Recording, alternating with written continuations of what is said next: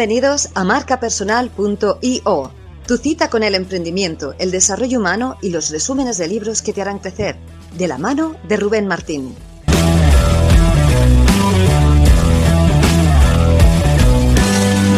Y bueno, eh, voy a presentarte un poquito, José. Bueno, yo decirte, te descubrí en redes sociales, vi una entrevista que te hicieron, fue como hace un mes más o menos, me parece un tema interesante, el tema que tratas. Ahora, indagaremos en él y hablaremos profundamente con él. Ahora es tendencia, casualmente es tendencia. Bueno, nos conocimos hace un tiempo, hablamos un poquito por, por Instagram y por eh, WhatsApp y ahora parece ser que está como en tendencia, ¿no? Esto de montar una empresa fuera de España, con toda la polémica que se ha generado con el tema de, de la gente que trabaja en YouTube y puede estar trabajando en cualquier parte del mundo y todo lo que conlleva en positivo y en negativo un poco eh, en opinión social y a nivel de lo que hemos estado viendo en, las redes sociales.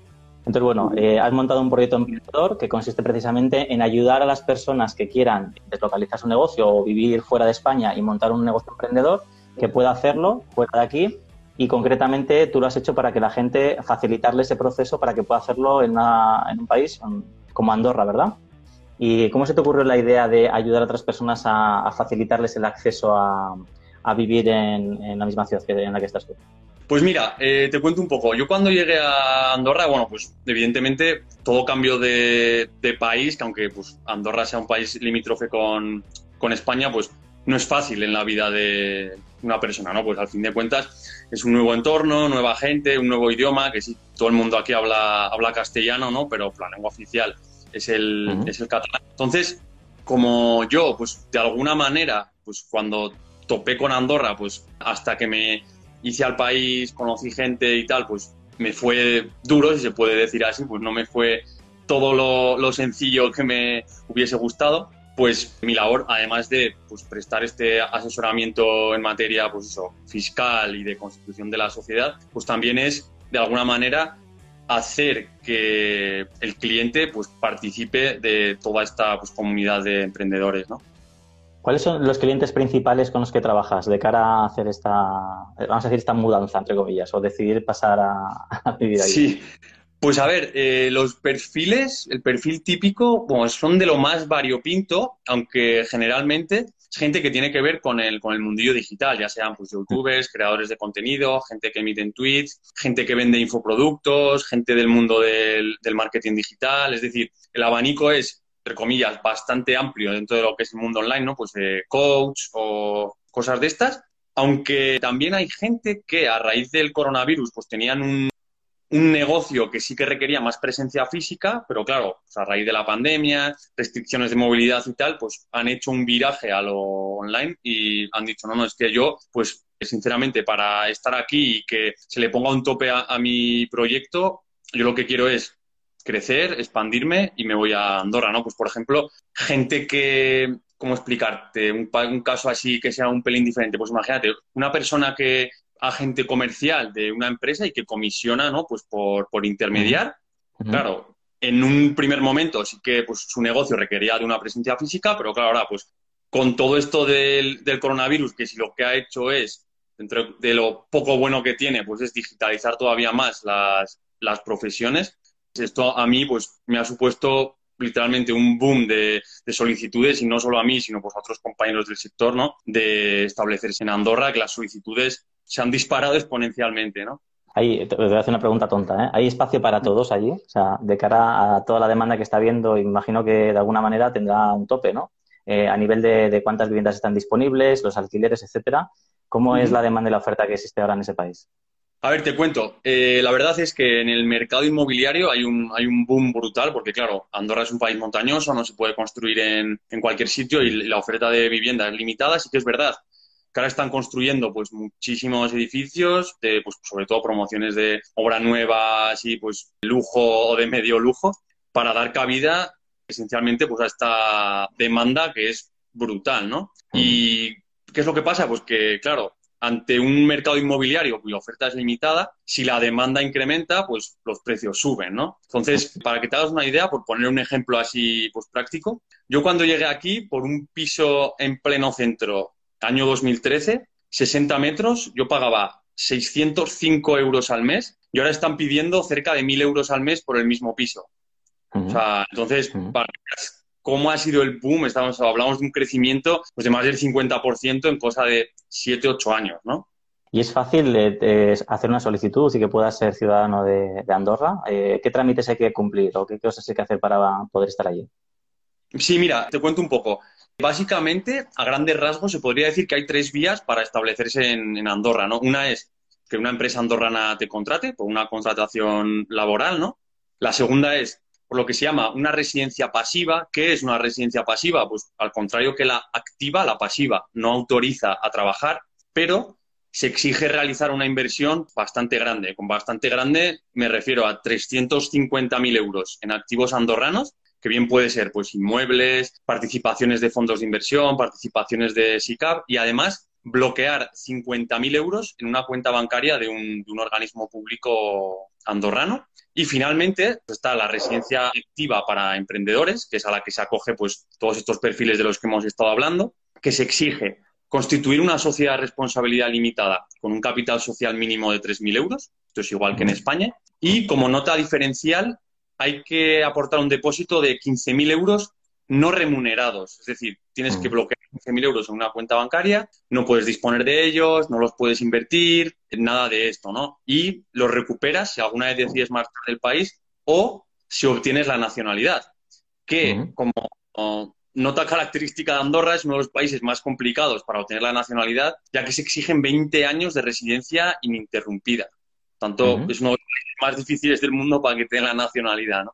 Y, vamos a ser claros, o sea, realmente eh, estas personas que son que generan contenido, que pueden deslocalizar su vivienda, vamos a decir, y pueden estar viajando por el mundo y trabajando y sin que les perjudique en su actividad principal, entiendo o voy a presuponer que la gente que va allí es porque eh, hay unas ventajas fiscales que en otros países a lo mejor no hay, ¿no? Como en España y en otros países. Sí, sí, a ver, eh, te cuento un poco así, pues cómo es el sistema fiscal andorrano así resumido. A ver, efectivamente, pues tal como comentas, ¿no? un país que tiene unos impuestos, pues un país pequeño como es Andorra, que tiene unos impuestos mucho más bajos que los vecinos, ¿no? Pues como son España y, Francia, ¿qué es lo que hace? Pues atraer a este tipo de perfiles, ¿no? Además de por la baja fiscalidad, por muchos otros motivos, pero no nos vamos a engañar, este es uno de los motivos fuertes, ¿no? ¿Cómo es la fiscalidad en, Andorra? Pues existe un impuesto sobre la renta de las personas físicas y un impuesto de sociedades igual que, en España, salvo que los tipos los tipos de gravamen son mucho más bajos. ¿Cómo funciona en, Andorra? Los primeros 24.000 euros del IRPF están exentos de tributación, es decir, no pagas impuestos.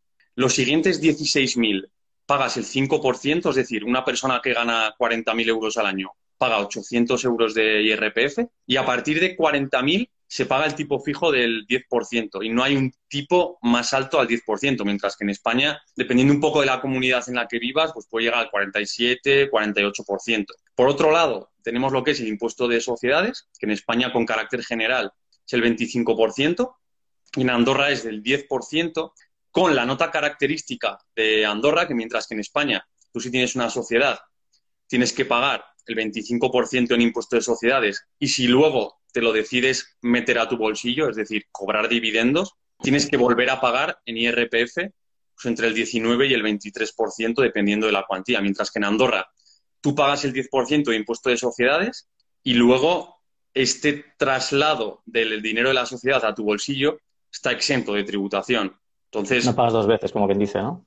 Eso es, no pagas dos veces porque, claro, Andorra entiende, joder, ya has pagado en impuesto de sociedades, no te voy a volver a cobrar impuestos por una cosa que ya ha pagado, ¿no? Entonces, eh, ¿para qué tipo, o sea, para qué tipo de bolsillos vamos a identificar también es rentable, por ejemplo, el plantearse un estilo de vida? Imagínate que es alguien que está en alquiler en España y dice, mira, no me importa estar en Andorra, estar en, cualquier otro país que, pueda estar a gusto y que, por ejemplo, se pueda beneficiar de esas, ventajas que, que habrá que decir también que son legales, o sea, porque se especula mucho, luego hablaremos del debate con los youtubers y todo lo que se ha dicho, y hay gente que dice, no, es para evadir impuestos, o sea, esto es una forma legal de tributar unos impuestos fuera de la, de la comunidad en la que te encuentras, ¿sabes? Decir, estás en España, te cambias y pagas impuestos, pero en otro sitio con otras ventajas fiscales, ¿no? O sea, que primero partamos de que todo es legal y que todo lo que se hace allí eh, realmente es, eh, está bien hecho. Son papeles que se presentan y que son una forma legal de hacerlo. Entonces, ¿para qué eh, ¿para qué tipo de bolsillos sería interesante el hacer un cambio de estilo de vida? Porque obviamente la gente que sale de España deja muchas cosas atrás, deja a los amigos, a, las, a, la familia, a lo que tenga aquí, ¿no? Las relaciones que tiene de alguna manera y es un precio que pagas estando fuera de tu, de tu país o de tu ciudad. Pero, por ejemplo, dices, bueno, una persona, por ejemplo, que gana con su proyecto emprendedor mil euros al mes, ¿le interesa o le saldría rentable como para poder hacer un cambio de ese tipo o no? ¿O a partir de qué cantidad? Claro, a ver, eh, contestando a tu pregunta, una persona que gana mil euros al mes no le saldría rentable porque la cuota de autónomos en, en Andorra, de entrada, es más alta que en España, por ejemplo, se pagan 460 euros al mes. Por tanto, claro, en el ejemplo que me has puesto te quedarían 540. Hemos hablado que la vivienda aquí no es barata y tienes que vivir, por lo tanto, no te saldría rentable. ¿A partir de qué cantidad? Sí que es interesante pues plantear un cambio de residencia. Evidentemente, hay quien, pues aunque gane centenares de miles o millones, pues no se la va a plantear, pues porque valora más otras cosas que tiene en su ciudad de origen y es algo totalmente legítimo, pero tanto una cosa como la contraria, ¿no? Entonces, hablando en, términos de cifras, a mi juicio, a partir de un beneficio de 60.000 euros anuales, ya compensa plantear un cambio de residencia, básicamente porque con 60.000 euros anuales estamos hablando que en Andorra pagarías 2.800 euros de impuestos en el IRPF a nivel anual, que se paga una vez al año y no hay declaraciones trimestrales ni nada de esto. Y en España, pues dependiendo de dónde vivas, pues te puedes ir a un 25%, 27% del, pues, del, del, total, ¿no? Eso más luego si sacas ese dinero y, te lo, y lo quieres meter en tu, en tu gasto personal, o sea, en tu cuenta personal. Sería eso aparte, ¿no? Claro. En el eh, reparto de beneficios en el ejemplo que te he puesto, pongamos que tú tienes una SL en España, ganas 60.000, estos 60.000 pagan el 25% y respecto del diferencial, si tú te lo quieres meter en tu, en tu bolsillo, pagas entre el 19 y el 23% respecto de los primeros 6.000 euros, el 19, respecto de los siguientes 44.000, el 21, y a partir de 50.000, pues pagas el, el 23%. Entonces, claro, te vas a unos tipos pues que son altísimos, ¿no? ¿Y tú qué opinas de toda esta polémica que ha pasado? Porque esto ha sido como muy reciente, ¿no? Eh, de esto, o sea, de esto de, Andorra, yo creo que desde mi punto de vista ha habido como mala fama por gente, por sin decir nombres, de gente que era muy conocida, que tenía su vivienda principal en Andorra, pero luego hacía su vida en España. Entonces, eso sí que es una manera de, estafar, ¿no? Es decir, te vas a otro país, estás moviéndote por donde te da la gana y luego dices que estás viviendo allí, no es cierto. Entonces, ahí es un poco la fama que se ha cumplido. Eh, ¿Tú qué opinas de la gente que, por ejemplo, pues eso, decide de cambiar de país, vivir allí, contribuir allí y estar realmente viviendo allí? ¿Y qué opinas también de la polémica que se ha generado con el todo de esto, los impuestos, para arriba, para abajo, con el Rubius, por ejemplo, y con gente que es bastante conocida? Que se habla mucho ya, por cierto. Eh, te cuento mi opinión aquí. Básicamente, hay que partir de la premisa que hay que diferenciar dos situaciones de, de hecho muy diferentes. Una es la persona que dice o pretende haberse ido de cara a exclusivamente pagar menos impuestos y se queda en España, esto es una ilegalidad, como bien dices, es totalmente criticable, totalmente condenable. Y de hecho, nosotros hemos rechazado a gente que plantea este tipo de operativa, pues porque, claro, es una ilegalidad y esto, esta situación sí que es evadir impuestos. Es decir, vivo en, España, por poner este ejemplo, pretendo hacer que vivo en, Andorra, me beneficio de todos los servicios estatales españoles, pero a la hora de pagar impuestos me desentiendo. Oye, no, mira, eh, aquí el criterio que determina dónde pagar los impuestos es la residencia fiscal y el más importante es dónde permaneces más de la mitad del año. Y esto es pues una auténtica ilegalidad, es criticable y yo entiendo que hablando mal y pronto que la gente salte al cuello, ¿no? Pues con con gente de estos perfiles que, bueno, a nada que se ponga en Google esto, seguro que salen pues nombres de, famosos que lo han hecho, ¿no? Cuestión distinta es quién, a raíz de una reflexión personal y por mera voluntariedad y porque le apetece y porque quiere y por los motivos X, dice, hostia, es que yo prefiero irme a vivir a otro país porque, pues, mil motivos, ¿no? Se pagan menos impuestos, porque me gusta más el, ambiente emprendedor porque creo que de esta manera, si no me ahogan tanto, me van a permitir crecer. Y además, yo creo ¿no? que no todo, es decir, no todo el mundo tiene la misma capacidad de generar riqueza y cuando un Estado con un nivel impositivo tan alto te merma esta capacidad de crear riqueza que acaba en manos de unos gestores hablando en plata, los políticos, que generalmente son unos manirrotos y enseguida se les ocurren pues, proyectos magníficos en los que gastar el dinero y como no es dinero que han generado ellos, pues todo el mundo lo gasta muy alegremente, ¿no? Yo creo que, esta huida, como dicen los medios, o mejor dicho, mudanza o traslado de residencia que hace mucha gente, pues en este caso desde España a Andorra, por si el ejemplo que me has puesto, es incluso bueno para España. Y fíjate por qué. Tú me dirás, hostia, bueno para España, ¿por qué? Pues porque de esta manera invita a la reflexión y desde el propio poder político pueden decir, a ver, nuestras políticas, nuestras leyes están expulsando riqueza del país, vamos a hacer un poco de autocrítica y a seducir a toda esta gente para que se quede. Nadie ha puesto este debate, esta reflexión que te acabo de decir yo, sobre la mesa, ni en los medios de comunicación, ni en ningún debate, ni nada. Pero yo creo que es un debate legítimo y que interesa lanzar, ¿no? Es decir, más que insultar, criticar, señalar con el dedo a toda esta gente que se va, ¿por qué no hacemos un poco de autocrítica, o mejor dicho, por qué no se hace desde las instituciones políticas? Oye, ¿qué tenemos que hacer para que esta gente se quede, no? A mí me ha gustado. Yo sí que he visto en parte, por ejemplo, con Roma Gallardo, que le, he seguido en algunos de los vídeos que ha salido hasta en la sexta y demás, ¿no? que ha hecho una buena defensa de su opinión, que a mí me parece interesante cómo le intentan ahí dar la vuelta a lo que opina para ponerle como el malo de la película y él da una opinión como la que estamos dando nosotros. Me parece interesante cómo se ha destapado realmente eh, en qué se están destinando los impuestos. ¿no? Decía, no, es que el Rubis ha dejado de, de contribuir, no sé, uno o dos millones de euros. Y tú ves ciertas obras que se han hecho que a lo mejor no han salido bien a nivel de impuestos o inversiones que se han hecho y ponían caritas de Rubius, cabecitas, de cuánto dinero supone eso que no ha salido bien, ¿no? Y hay un estudio muy potente en cuanto a eso. ¿Te ha llegado? O sea, es, muy, muy visual, ¿no? Debes decir, mira, esto es lo que se ha escapado, ¿no? Los impuestos que no se han generado, pero fíjate en qué se ha invertido el impuesto de los españoles, ¿no? En, un aeropuerto que no ni siquiera ha abierto las puertas, no sé cuántas cabezas de rubios, ¿no? Por ejemplo. Y luego también hay un debate que a mí me llamó la atención, que también ha, destapado un poco todo esto, la parte que decían de, dice, no, es que los impuestos eh, van a educación, a sanidad y al tema de, infraestructura, de carreteras. Y también es interesante porque obviamente el presupuesto va allí, pero vi una gráfica en la que se veía en qué porcentaje se invierte para esas tres, esas tres cosas que todos necesitamos tener como país, ¿no? Para que estemos cubiertos en esa necesidad.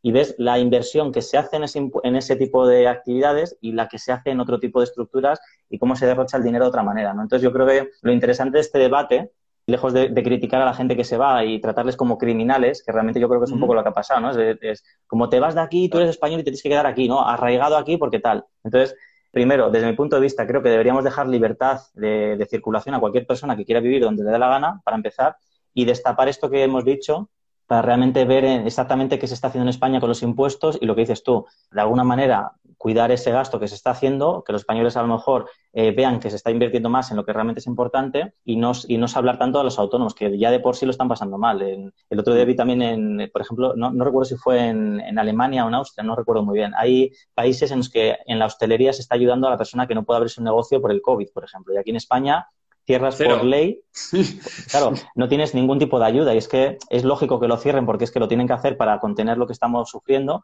pero por otro lado tampoco hay ningún sustento para esa persona que obligatoriamente tiene que cerrar su negocio y que ya de por sí es difícil mantener, ¿no? Entonces, cuando ves ese tipo de cosas dices, eh, ¿por qué no utilizamos los impuestos para eso y quitamos realmente de otras cosas que a lo mejor una cafetería, bueno, no voy, a, dar detalles, ¿no? Pero cosas que están invirtiendo que son millones de euros en inversiones que a lo mejor no son tan importantes como la gente que lo está pasando mal.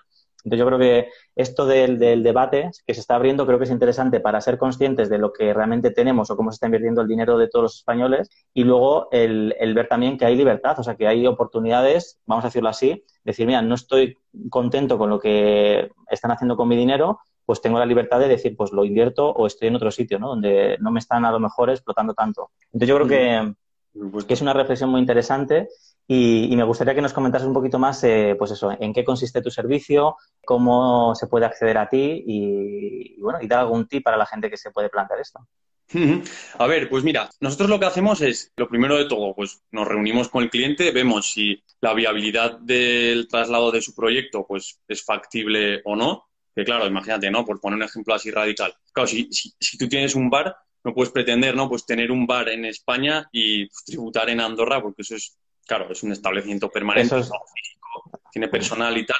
Entonces, eh, analizamos la viabilidad del, traslado. Lo que prestamos es un servicio integral para que el cliente, pues, se despreocupe al máximo. Sí que hay ciertas actuaciones que requieren pues, su, su, presencia, pero para que se despreocupe al máximo y se dedique pues, a lo que sea que él realmente es bueno, ¿no? Pues al marketing digital, lo que sea, y delegue estas, pues, estas tareas, ¿no? Tanto de constitución de la sociedad, como de alta en los diferentes organismos, pasar por el notario, la adquisición de la, de la residencia.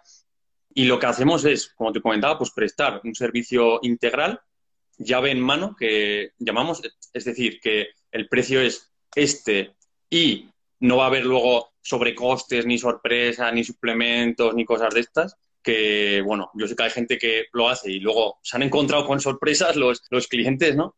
Y luego también, como te comentaba, además de estes, pues estas tareas que son más pues de asesoramiento, incluso de gestoría, acompañamiento, como le quieras llamar, a quien así lo quiere, porque claro, no todo el mundo pues le apetece, también lo que hacemos es pues invitarles a formar parte ¿no? pues de esta mini comunidad de emprendedores que hemos creado en Andorra que esperemos pues que, que siga creciendo, ¿no? Y bueno, tips, o sea, lo que hemos dicho, ¿no? Así para que se quede la gente con el tema es, eh, ayudáis en todo eso, asesoramiento, siempre todo legal, que eso me gusta mucho, que lo has mencionado, el tema eh, que si hay un proyecto que realmente está haciéndolo para estafar, es lo que estamos diciendo, ¿no? Para no pagar impuestos en España y montar un chanchullo, ahí no participáis. Simplemente es gente que realmente quiera la residencia, que sea un emprendedor, que su modelo de negocio no dependa de un sitio físico, sino que pueda pivotar y que lo quiera montar allí porque se quiere instalar allí, y más con el COVID, porque al final es que nos da igual estar en, una ciudad que en otra, en realidad, ¿no? De cara a lo que es la producción eh, delante de un ordenador, en productos como esos, ¿no? Y que tenga un compromiso también pues, de, vivir en el país, en, relación con lo que hemos comentado antes, que claro, a mí quien quiere, pues eso, montar una sociedad y luego no aparecer, pues este perfil no nos interesa, ¿no? Y luego, ¿qué tipos de, emprendedores estáis haciendo? O sea, es eh, gente, mencionabas de gente que está metida en YouTube, que son generadores de contenido principalmente, y estos emprendedores que se están abriendo nuevos, eh, ¿de qué otros sectores están haciendo? O como, porque, por ejemplo, un diseñador gráfico podría hacerlo también ahí, ¿no? Por ejemplo, un diseñador gráfico. También hay un boom de los ingenieros informáticos, porque, bueno, ya lo he comentado en alguna otra ocasión, eh, determinadas profesiones, como pueden ser los ingenieros informáticos, claro, el país considera que es un perfil que interesa al país y para atraer este tipo de perfiles se les permite venir sin crear una sociedad y sin depositar los 15.000 euros. Por lo tanto, es mucho más barato en términos de tasas administrativas y se les permite pues, establecerse como autónomo persona física, es decir, no como autónomo societario que presta pues eso, ejerce, mejor dicho, un, cargo de administración en una sociedad, sino como autónomo persona física. Entonces, está reservado únicamente a determinadas profesiones cerradas, pero claro, yo creo que es una, es una postura inteligente del país, porque si tú has detectado pues, que falta este, este determinado perfil en, el país, pues modifica tu legislación pues, para que sea sencillo atraerles, ¿no? Están haciendo como un cebo para llevar a gente allí para que pague los impuestos ahí. Realmente está haciendo eso. Y son gente que tienen un sueldo alto o que cobran bastante la hora, ¿no? Como quien dice. Y luego, por ejemplo, eh, a mí me gusta ver la receta. O sea, la receta ya has, has, adelantado un poco cuánto cuesta un alquiler, pero vamos a ver, y autónomos, vamos a hacer un cálculo de cuánto cuesta vivir durante un mes en alquiler en Andorra, ¿vale? Porque habrá gente que compre y que ya tenga dinero para invertir y ese dinero que tú decías que hay 300.000 euros en un inmueble, por ejemplo, pero habrá gente que diga, vale, yo soy ingeniero informático y me quiero ir a Andorra, ¿cuánto me sale a mí? Vamos a hacer cálculo. Alquiler, autónomo, porque no tendría que tener una SL, sino que sería un autónomo como tal, asesoría, eh, algo legal que tenga que pagar y demás. O sea, ¿cuánto le saldría al mes a una persona que está emprendiendo allí en un piso medio, en, un piso que es propio o a lo mejor compartido? ¿Cuánto, cuánto... Claro, eh, precisamente el gasto que sería más variable es el del piso, ¿no? Porque, claro, pisos mm. tienes pues desde 700 euros, 600 euros hasta pues, varios miles, ¿no? Lo que te quieras gastar al, al, mes de alquiler. Pero por centrar un poco el debate y tal, eh, calcula un piso medio, si quieres vivir solo y tal, pues unos mil euros al mes en una zona céntrica y que esté bien. La cuota de autónomo, persona física, es decir, lo que hemos hablado de ingenieros y todo esto, el primer año es de 230 euros al mes mientras que si es autónomo societario es el doble, 460 euros al mes desde el primer momento. Gestoría depende del volumen de facturas que emita la empresa, pero pon unos 150 euros al mes más o menos, una cosa así, por poner un precio estándar. Tema de supermercados y tal, muy similar a lo que puede ser en, en España e incluso una cosa muy atractiva que tiene Andorra es que, claro, tú por el hecho de residir fuera de la Unión Europea, en Andorra, tú puedes ir a España, por ejemplo, en la Seu d'Urgell, que es el primer pueblo de España cuando bajas de Andorra, hay un Mercadona. Entonces tú puedes ir al Mercadona, hacer la compra allí y te devuelven el, IVA que, que has pagado. Entonces, ya compras pues a precio de Mercadona, que es muy barato, y aparte, pues para ti siempre es, ¿no? Porque eh, compras sin, sin pagar el, el IVA, ¿no? Entonces, claro, eh, además de lo que te ahorras, pues por impuestos directos, que se llama, ¿no? Pues IRPF, impuestos de sociedades, todo esto, también hay un gran añadido en los impuestos indirectos, como puede ser el, IVA. Yo, por ejemplo, tanto el móvil como el, ordenador desde el que te estoy eh, hablando, los compré pues en, un gran almacén de España, tú pagas el IVA de entrada y luego te lo devuelven. Claro, ten en cuenta que el IVA, dependiendo de cómo de caro sea el producto, pues es mucho dinero, ¿no? Entonces, también es eso que te ahorras y es algo totalmente legal, aunque no lo dediques a tu actividad profesional. Yo, por ejemplo, claro, el, móvil pues es para uso personal, el ordenador pues tanto profesional como personal, pero es algo totalmente legal por el hecho de residir pues fuera de la, de la Unión Europea, ¿no? Y es un atractivo del que poco se habla, pero que es muy, muy atractivo, ¿no? Valga la redundancia. Y el tema de vehículos, porque se ven coches bastante potentes por ahí, ¿no? Por lo que, se, lo que he visto un poco, ¿esos los compran directamente allí o los traen de España y se hace lo mismo y se paga sin impuestos o cómo, cómo funciona eso? Claro, eh, esto depende un poco de las habilidades que tengas tú para negociar. Me explico. Eh, aquí en Andorra, evidentemente, hay, hay concesionarios y tal, pero en ocasiones sale más barato negociar con un concesionario español y tramitar la importación a Andorra. Entonces, lo suyo es pues tener dos concesionarios, una ya tienes pues el vehículo que te interesa, modelo que te interesa y tal, y hacer un poco pues tira y afloja, ¿no? Entonces, eh, claro, imagínate tú pues comprar un coche sin el IVA y luego, vale, la importación te va a costar el 4,5% de Easy andorrano, que es el, es el IVA de, de Andorra, ¿no? Pero vaya, es el chocolate del loro dependiendo de qué cantidades estemos hablando, ¿no? Pues me parece súper interesante. Creo que, a, ver si, mira, preguntaban justo del coche aquí en el chat. Si hay alguien que quiere hacer alguna pregunta más, me parece súper interesante como, como opción para la gente que esté en esas facturaciones, que no le ate nada en su, en su país y que pueda hacerse un planteamiento. Creo que es, eh, desde mi punto de vista, creo que es lícito que se pueda tener la libertad de poder eh, circular por el mundo por donde tú quieras y más en la situación en la que estamos y siempre todo legal. Eso me parece muy interesante, que se paguen los impuestos donde están y porque realmente quieran vivir allí, que no sea algo, pues eso, ¿no? Ahora voy unos meses, luego me vengo y he ganado un dinerito tal, ¿no? Pues que, se pueda hacer de una manera interesante. ¿Cómo te pueden encontrar para, para tener más información sobre tu empresa y lo que tú haces? Sí, pues mira, bueno, yo soy muy poco original, ¿no? Me pueden encontrar o en el Instagram Vivir Andorra o en la página web vivirandorra.com o si no en, en el correo electrónico de la empresa, que es contacto arroba vivirandorra.com. Entonces, estas son básicamente las, las vías de, de, contacto y tal. A quien le, haya picado la curiosidad y tal, pues estaremos encantados de, pues eso, de, atenderle y ver, evaluar su proyecto, ver si es viable, si no, y orientarle un y la última pregunta que se me ocurre a mí, que tenía apuntada de antes, que, no quiero irme sin ella, es ¿cuánto se tarda desde que se toma la decisión hasta que te puedes instalar en Andorra? ¿Cuánto tiempo eh, pasa desde que tienes todo en, regla para poder estar ahí haciendo la actividad? Vale, más de lo que a mí me gustaría, últimamente se está tardando unos, unos tres meses y medio aproximadamente. Entonces, claro, hay que tener en cuenta que, retomando un poco la conversación del inicio, eh, claro, el criterio que determina dónde tú pagas impuestos es el de los 183 días. La pregunta ¿desde cuándo empieza la contra de estos 183 días? No desde el momento que tú pones un pie en Andorra, sino desde el momento que tienes la tarjeta verde que te acredita como residente en Andorra. Claro, pues por ejemplo, hoy, ¿no? Por poner un ejemplo pragmático, hoy es día 17 de febrero, cula, tres meses y medio, pues nos vamos ya a finales de mayo, si no me fallan los números, y claro, como muy, muy tarde, esto tiene que estar el 30 de junio ya cerrado y como residente en Andorra. Si no, el año fiscal lo pierdes y debes pagar impuestos durante el presente año 2021 en España. Básicamente lo digo porque a quien le haya picado la curiosidad, de momento todavía tiene un cierto margen, pero que conviene también no dormirse en los, en los laureles, ¿no? ¿Se podría mantener una, me imagino que sí, ¿no? Eh, mantener una empresa pagando impuestos en España por una, una, imagínate una actividad, como decías tú, ¿no? Un bar o un negocio que sea físico. Es decir, yo como propietario puedo tener un negocio en España y tributo allí y tener luego un negocio en Andorra, residiendo en Andorra y tributar en otro sitio. ¿Eso se puede hacer también o no? Sí, pero, pero con particularidades. Tú ten en cuenta, por ejemplo, a nivel IRPF, Impuesto sobre la Renta de las Personas Físicas, es un impuesto que grava la renta mundial, es decir, independientemente de dónde tú la hayas generado. Entonces, habría que atender, uno, al criterio de, de, permanencia, donde pasas la mayor parte del año, ¿no? Lo de los 183 días. Y dos, de qué negocio generas tú la mayor parte de los, de los ingresos, lo que se llama, dónde tienes tú el centro de intereses económicos, ¿no? Entonces, dependiendo del caso específico, pues se, pagará en un sitio o en otro. Por ejemplo, si es impuesto de sociedades, se pagará sociedades en, en España, sociedades en Andorra y a nivel IRPF, pues habría que determinarlo, ¿no?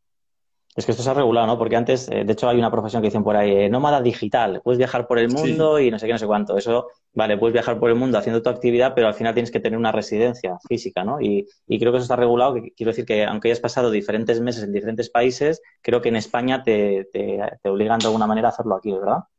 Mira, te voy a contar una cosa porque es muy interesante esto que has dicho. Esto de nómada digital, o más específicamente, como le llaman teoría de las banderas o del viajero perpetuo o del perpetual traveler, del PT en, inglés, ¿no? En este sentido, los, tribunales españoles se han pronunciado para venir a decir lo siguiente, ¿no? Porque, claro, siempre hay, ¿no? Pues por nuestro carácter mediterráneo, quien busca la trampa y dice, hostia, si lo que determina dónde pago impuestos son los 183 días, no paso 183 días en ningún país del mundo y entonces no pago impuestos, ¿no? Claro, esto no funciona así. ¿Por qué? Porque, a ver, si en el marco de una inspección te dice Hacienda, oye, yo pues te investigo, pues porque eres eh, nacional español, apórtame un certificado de residencia fiscal de un país que para mí no sea paraíso fiscal y si no lo haces, pues te considero residente fiscal a ti. Es decir, la problemática de en la que se pueden encontrar estas personas que se les inspecciona es la siguiente, que no estén en disposición de aportar un certificado de residencia fiscal y habrá quien diga, no, no, pero es que, claro, todo el mundo es inocente hasta que se demuestre lo contrario. Bueno, esto se aplica en el derecho penal. En el derecho administrativo se produce una cosa que jurídicamente se llama inversión de la carga de la prueba, que esto, explicado con palabras normales, significa, oye, yo que soy Hacienda, se presume que lo que yo digo es verdad, demuéstrame tú con documentos que, que estoy, que estoy equivocado, ¿no? Entonces, claro, es una cosa que se dice que hay gente que lo hace y tal, y que les está funcionando. Claro, esto será hasta el momento que, Hacienda se despierte, ¿no? Sí, porque hay, hay vacíos legales de alguna manera, ¿no? Por un lado está esto, por otro está el tema del dinero digital de ciertas plataformas, ¿no? O, poder abrir una tarjeta, ¿no? Que, he leído en algún libro que abres una tarjeta en otro país y metes dinero digital y lo puedes gastar en diferentes sitios, etcétera, etcétera. O sea, al final llegará un punto en el que ese tipo de cosas tendrán que, o se empezará a investigar un poquito más en profundidad y se regularizará también, ¿no? Porque al final es, es como todo, ¿no? De hecho, eh, leí una noticia sobre el Bitcoin, que querían también hacer alguna regulación con el Bitcoin, que yo creo que, que será imposible hacer, ¿no? Entiendo, tal y como sí, a ver, se hablaba de, es decir, tú por el hecho de ser residente fiscal en España, si tienes bienes o derechos en el extranjero que superan los 50.000 euros, tienes que informar. Claro, el tema de Bitcoin o de las criptomonedas en general es muy peliagudo. ¿Por qué? Porque, claro, las criptomonedas si hilas muy fino, están en la blockchain. Y claro, la blockchain es una red descentralizada que tiene nodos a lo largo y ancho del globo terráqueo. Entonces, ¿dónde están físicamente estas criptomonedas? Claro, si tú la tienes en un, en un exchange, yo creo que siendo muy preciso y hilando fino, habría que ver esta wallet a dónde corresponde, ¿no? Porque tú has cedido tus claves privadas y ver si se considera que está en España o no. Pero y si tú lo tienes en un ledger en, España, claro, las criptomonedas, o sea, en un ledger o en otro tipo de hard wallet, ¿no? Claro, tú tienes el dispositivo de almacenamiento en frío en España, pero las criptomonedas están en la blockchain. Entonces, claro, muy bien lo tendrán que regular para que la gente no, pues no se les escape por, por, esta vía, porque claro, es un tema tan nuevo y tan complejo que yo visto al menos las declaraciones de la ministra y tal, veo que es un tema que no dominan, también es, verdad que es un tema que no es fácil, y me gustaría ver cómo lo regulan, porque, claro, están fuera de España, no están fuera de España, si lo tienes tú en una paper wallet que te has creado tú en España, ¿se considerará que está en España? ¿No? Por el hecho de estar en la blockchain, ¿cómo determinados nodos están en España? ¿Ya se considera que está en España? Claro, es todo muy, muy opinable y muy abierto a interpretación, ¿no? Sí, lo fácil es, los que minan en España, sí, ¿no? Los que están haciendo minería con, con los ordenadores, eh, específicamente está aquí contratado, que normalmente se saca también fuera, ¿no? Que por el tema del consumo electro, eh, o sea, el, consumo de electricidad se saca fuera de España para pagar menos y para estar minando y tal. Pero sí, sí, son temas antes y que hay que conocer eh, Muchísimas gracias, José. O sea, me parece que es un. Eh, yo creo que hay una cosa que tenemos como deporte nacional, y esto lo he dicho muchas veces ya, y es la crítica y el juicio. Es decir, cuando pasa algo, lo primero que hacemos es reaccionar, en plan, ah, esta persona ha hecho esto, esta persona ha hecho esto otro. ¿no? Entonces, condenamos directamente rápido algo que no, tenemos información como para poder hacerlo. Entonces, eh, este directo me ha parecido muy interesante porque hemos dado luz sobre lo que realmente es a nivel legal, lo que es legal, lo que no es legal, y, luego que cada uno juzgue si quiere seguir juzgando en, eh, acorde a sus valores, a sus creencias, etcétera. Pero tener toda la información encima de la mesa para poner una opinión verdadera creo que es, es interesante. Por eso me parecía interesante traerte al directo, saber exactamente en qué consiste, cómo trabajáis, qué es lo que está haciendo realmente la gente con este tipo de cosas y sobre todo dar un poquito de luz a cosas que, que están más tapadas, ¿no? Están acusando con el dedo, es como el que apunta y miras al dedo, miras a dónde están apuntando, ¿no? Entonces, están acusando a una persona para tomar una decisión cuando esa persona toma una decisión por unos motivos que, que son los más que, más importantes que se ha hecho, ¿no? Entonces, eh, yo creo que se ha formado un debate interesante, ya se ha calmado un poco la cosa, ha durado dos semanas, una puntillita un poco para, para, dar luz y para entender en qué consiste todo esto y, te lo agradezco mucho, José. yo, en base a lo que has dicho, eh, porque me parece que es una, aportación muy gráfica, ¿no? Y me parece muy interesante eso que has dicho, ¿no? De que se les señala y, pues eso, se les critica, se les juzga y tal, sin toda la información. Claro, tú ten en cuenta que cuando señalas a alguien, hay tres dedos que te están señalando a ti. Entonces, eh, claro, por eso creo que es muy interesante tener sobre la mesa toda la información, dar voz, pues, a gente que coincide con tu manera de pensar, con gente que parcialmente coincide y con gente totalmente contraria, porque de esta manera, o sea, se puede invitar a la reflexión, se hace un debate, pues realmente con, con datos, opiniones diferentes y yo creo que es muchísimo más enriquecedor, ¿no? Que no, pues eso, consumir solo información que ya reafirma lo que tú piensas y entonces al final es como que vives en una burbuja y en una nube de, ah, claro, como el algoritmo de Instagram, Twitter, Facebook, ponle el nombre que quieras, solo me muestra información y datos que reafirman lo que yo ya pienso, qué listo soy y eh, me hallo en posesión de la verdad absoluta, ¿no?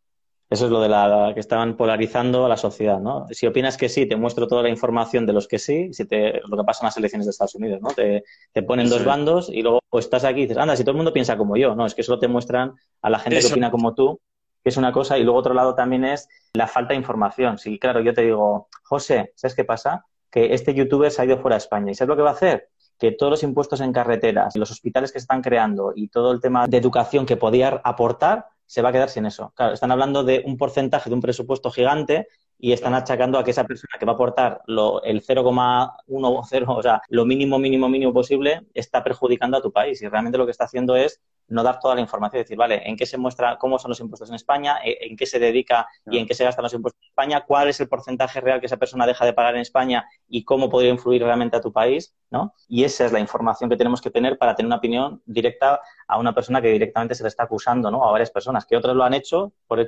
por cierto. Hace dos, tres años ha habido youtubers también grandes que se han ido directamente a Andorra y no se ha hecho un revuelo, pero lo ha hecho el más grande en España y ya parece que ha sido una... Entonces, bueno, yo creo que esto ha sido como dar luz y dar información real y que cada uno yo creo que opine, cada uno tendremos nuestra opinión diferente, todas son respetables, cada uno pues está perfecto, pero sobre todo con toda la información encima de la mesa real y que luego cada uno opine lo que quiera. Por supuesto. Así sí, mira, por dar también un poco de, luz a lo que decías, porque a mí también pues, me gusta mucho trabajar con datos, moverme con datos, ¿no? Dentro de la, de la partida total de los, de los presupuestos generales del Estado, ¿no? De lo que es el gasto público, es decir, en qué se destinan nuestros impuestos, ¿no? Pues siempre se apela, ¿no? A la... Es decir, cuando se inicia este debate, se parte de la premisa falsa de que todo o la mayoría del gasto público es dedicado de manera totalmente eficiente para la sanidad y la educación, ¿no? Vale, si tú te vas a los datos, el 25% del total del gasto público se dedica a sanidad y educación. Diría que es educación el, el 10% y sanidad el 15%. Luego está la partida más grande, que son las, las pensiones, que es alrededor del, del 40%, más o menos. Claro, un sistema de pensiones quedaría para otro directo o quizás unos cuantos para debatir en no amplio y, distendido. ¿no? Entonces, claro, bueno, es que, yo qué sé, por poner un titular tremendista, ¿no? El Rubius quiere que mueran niños en las, en las puertas de los hospitales y que la gente sea analfabeta. Hostia, si se está dedicando el 25% del total de gasto público, no el 99%, ¿sabes? Exactamente. O sea, y, y, que es, es, populismo total. O sea, es a lo que voy, ¿no? Que al final es como el ataque, el, ese, ese, ataque sin, sin, piedad y hablando de cosas tan, tan fuertes como esta. Yo creo que al final, si te ponen los datos delante, decir, bueno, ahora tú opina. Ahora ya tienes esta información que es la certera y que se puede buscar en Internet. Además, hay gráficos muy potentes que salen con cuadraditos, ¿no? O sea, lo que es mantener el tema de toda la inversión para mantener la estructura y toda la gente que cobra sus sueldos y tal para que todo funcione, vamos a decir, tanto por ciento, tanto por ciento para esto, educación y tal. Entonces, con esos datos que, que, juzguemos realmente, ¿no? Y bueno, ojalá que esto sirva para, para que tengamos cambios positivos en, en, cuanto a en qué se invierte, eh, que la gente no se tenga que ir de España para no tener que pagar tantos impuestos y que, que realmente le parezca atractivo y como ha hecho Andorra, que en España tengamos eh, digamos, políticas para que la gente se quiera quedar y no se quiera marchar, incluso atraer talento de otros países como están haciendo, pues para que se queden aquí y para que, que todos nos podamos beneficiar en ese sentido como sociedad. Y, y, nada más que eso. Yo creo que eso es un poco el extracto de lo que sacamos aquí, de, de lo bien que lo has explicado, José, lo, has, lo hemos entendido muy bien, ha quedado claro la información. Y lo dicho, cualquier persona que te quiera contratar o que quiera saber un poco más de información, ahí dejamos tu perfil y tu página web para que te puedan contactar, ¿vale? Vale, muchísimas gracias a ti por la invitación, Rubén. Ha sido un placer. La verdad que se me ha pasado, ha pasado volando.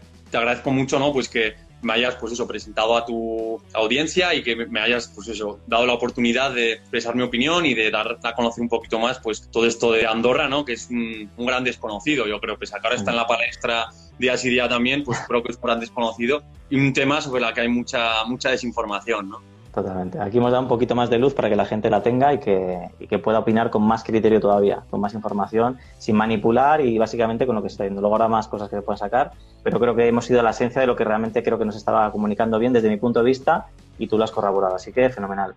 Un abrazo, José, seguiremos hablando y vamos para adelante. Muchas gracias por todo. Vale, un abrazo para ti y un saludo a toda la gente que nos ha acompañado. Muchas gracias. Hasta luego. Hasta Chao. luego. Chao.